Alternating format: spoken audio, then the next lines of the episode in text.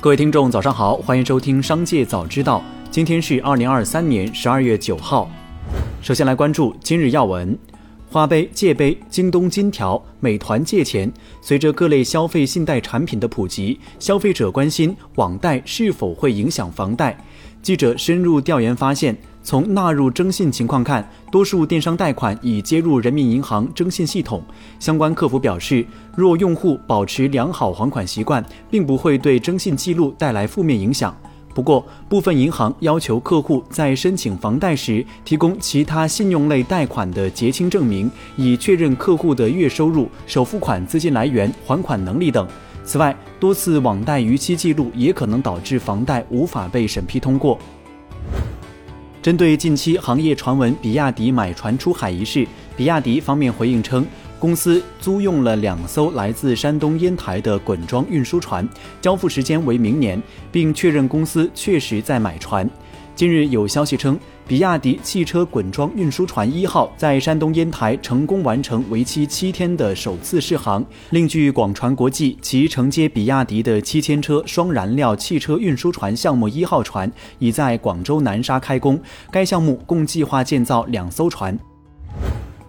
再来关注企业动态。从阿里资产获悉，浙江娃哈哈实业有限公司十万股股份将于十二月二十八号十三时起拍，起拍价格一百八十四万元，折合每股十八点四元。目前，本次拍卖已经吸引超过五千次围观。根据拍卖信息，该标的需缴纳保证金三十六点八万元，每次增价幅度为五千元。十二月八号，万象信托召开投资者内部沟通会，总裁王永刚介绍称，公司地产项目余额约八十五亿元，政府基建项目余额约二十亿元，不是所有项目都出问题了，有三分之一的地产是正常的，三分之二确实出现资金问题。王永刚称，虽然公司项目众多，但单个规模一般在一亿元左右，处理比较容易，公司有能力解决。针对国美电器发货与退款的投诉已屡见不鲜。近日，深圳消费者委员会发布文章，公开支持消费者对国美电器提起集体诉讼。目前，该案件已成功立案。记者就此消息询问国美电器，截至发稿，公司没有回复。记者从阿里智能信息事业群方面获悉，其自研的夸克大模型已通过备案，将陆续在通识。健康、创作等领域升级内容产品与智能工具，落地一系列 AIGC 应用。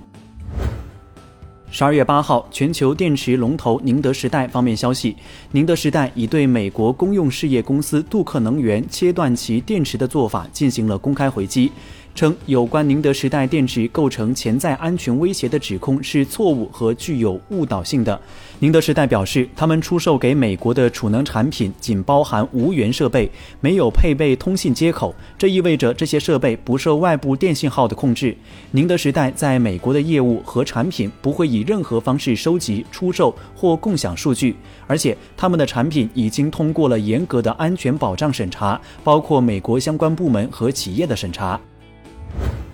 从网易云音乐获悉，网易云音乐上线学生专区，全新推出学生专享会员套餐，超值专享价格每月五元，面向十四至二十二周岁用户。针对华特迪士尼公司加入抵制在 X 上做广告的队伍，埃隆·马斯克提高了批评调门，连续第二次公开指责这家娱乐巨头的首席执行官罗伯特·艾格。马斯克在他拥有的社交媒体平台 X 上表示，罗伯特·艾格的所作所为要让华特迪士尼气炸尸。马斯克还说，罗伯特·艾格应该立即被解雇。再来关注产业新闻。二零二三年一月八号，对新冠病毒感染实施乙类乙管后，中国政府持续优化外国人来华签证和入境政策，促进中外人员往来。作为临时措施，中国驻外使领馆自二零二三年十二月十一号至二零二四年十二月三十一号，按现行收费标准的百分之七十五收取来华签证费，具体情况可向中国驻当地使领馆咨询。温州市日前发布《温州市住建局关于进一步优化房地产市场平稳健康发展的若干政策》。文件指出，温州市将探索房票用于购房首付，房票记载人购买新建商品住房时，其持有的房票可以抵首付。房企可向属地申请将未兑付房票金额计入重点资金监管额度。纳入重点监管额度的未兑付房票兑现时，资金必须直接转入该商品房项目资金监管账户。以上就是本期《商界早知道》全部内容，感谢收听，下次再见。